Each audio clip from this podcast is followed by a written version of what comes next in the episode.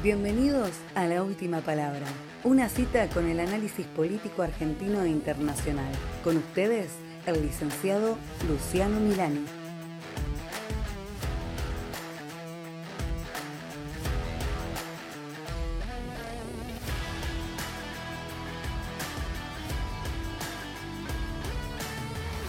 Bienvenidos al duodécimo episodio de Última Palabra. Llegamos al 11 de agosto, un día que hace tiempo estaba marcado en la agenda del ambiente político argentino. Hoy nuestro país vive unas elecciones primarias que ya sabemos y hemos hablado que sirven de poco, internas en alguna intendencia y poco más, con un gasto de 4.300 millones que podrían ser utilizados para otra cosa. Pero no vamos a repetir lo mismo. El resultado del día de hoy no va a servir más que de una tendencia, de una gran encuesta carísima que va a marcar seriamente qué puede suceder en octubre. De hecho, creo que lo más importante es el día de mañana y la reacción de los mercados y el dólar de lo que pueda suceder hoy. Vamos a analizar las variables de lo que puede suceder mañana lunes. Si el gobierno gana, aunque sea por un voto, la lógica indicaría que los mercados reaccionarían bien, con la esperanza de continuidad en octubre. Si el Frente de Todos gana la elección por poca distancia, por menos de 4 o 5 puntos, los mercados tenderían a reaccionar de manera muy leve, confiando en que Juntos por el Cambio puede revertir este resultado de cara a octubre como sucedió en 2015. Ahora, si la fórmula Fernández-Fernández se impone por más de 5 o 7 puntos, la cosa puede cambiar y podemos llegar a tener un lunes y unas semanas de reacciones fuertes en los mercados y alta subida del dólar ante la posibilidad de que en diciembre se termine el gobierno de Mauricio Macri. Un tema muy importante al cual llevar luz entre tanta oscuridad es qué se vota en octubre. Y seguramente parece sencillo, pero quizás no lo es tanto. Muchas personas descontentas, tanto con el gobierno actual como con el anterior, están pensando en optar por una tercera opción, ya sea la baña, expert, la izquierda u otra y recién en un eventual balotaje en noviembre inclinarse por una de las dos opciones con chances serias de gobernar el país hasta 2023.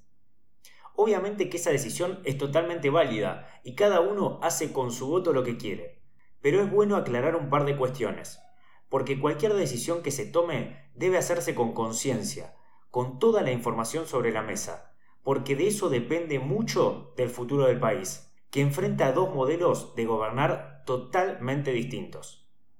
Supongamos que ninguna de las fuerzas supera el 45% en octubre y vamos al balotaje en noviembre. En noviembre solamente se votaría por presidente y vice, pero los legisladores, los diputados y senadores, tanto nacionales como provinciales, se definen en octubre. No existe balotaje para esa categoría de las listas. Entonces, a la hora de esgrimir su voto, no solo es importante elegir el presidente y el vice, sino los legisladores que podrán garantizar gobernabilidad al próximo gobierno con un debate constructivo o una legislatura que frene todo y haga inviable la gobernabilidad del país. Lamentablemente, hoy en día, la polarización se comió las posibilidades de que haya varias fuerzas representadas en la legislatura. La gran mayoría serán de las dos primeras fuerzas, ya que según todas las encuestas, entre estas dos opciones se van a llevar entre el 80 y el 85% de todo el electorado. Para una democracia que se precie como tal, lo ideal sería que varias voces se vean representadas en la legislatura, pero lamentablemente Argentina históricamente se polariza entre azules y colorados, peronistas y radicales, o Macri y Cristina.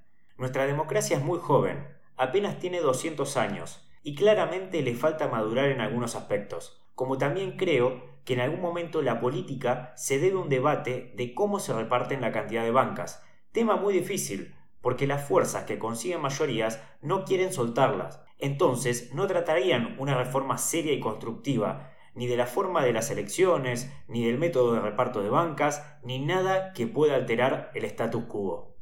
Otro tema no menor es recordar que el voto es obligatorio, pero creo que debemos hacer un ejercicio cívico y no tomarlo como algo pesado, que tenemos que quizás perder entre comillas dos horas de nuestras vidas para cumplir con un trámite porque si no puede tener algún tipo de problema futuro, sino de tomárnoslo en serio, Muchos de los que nos escuchan seguramente vivieron en épocas donde no tuvieron la posibilidad de votar. Y a los que no nos pasó, a los que ya nacimos en democracia, tenemos a padres y abuelos que lo vivieron.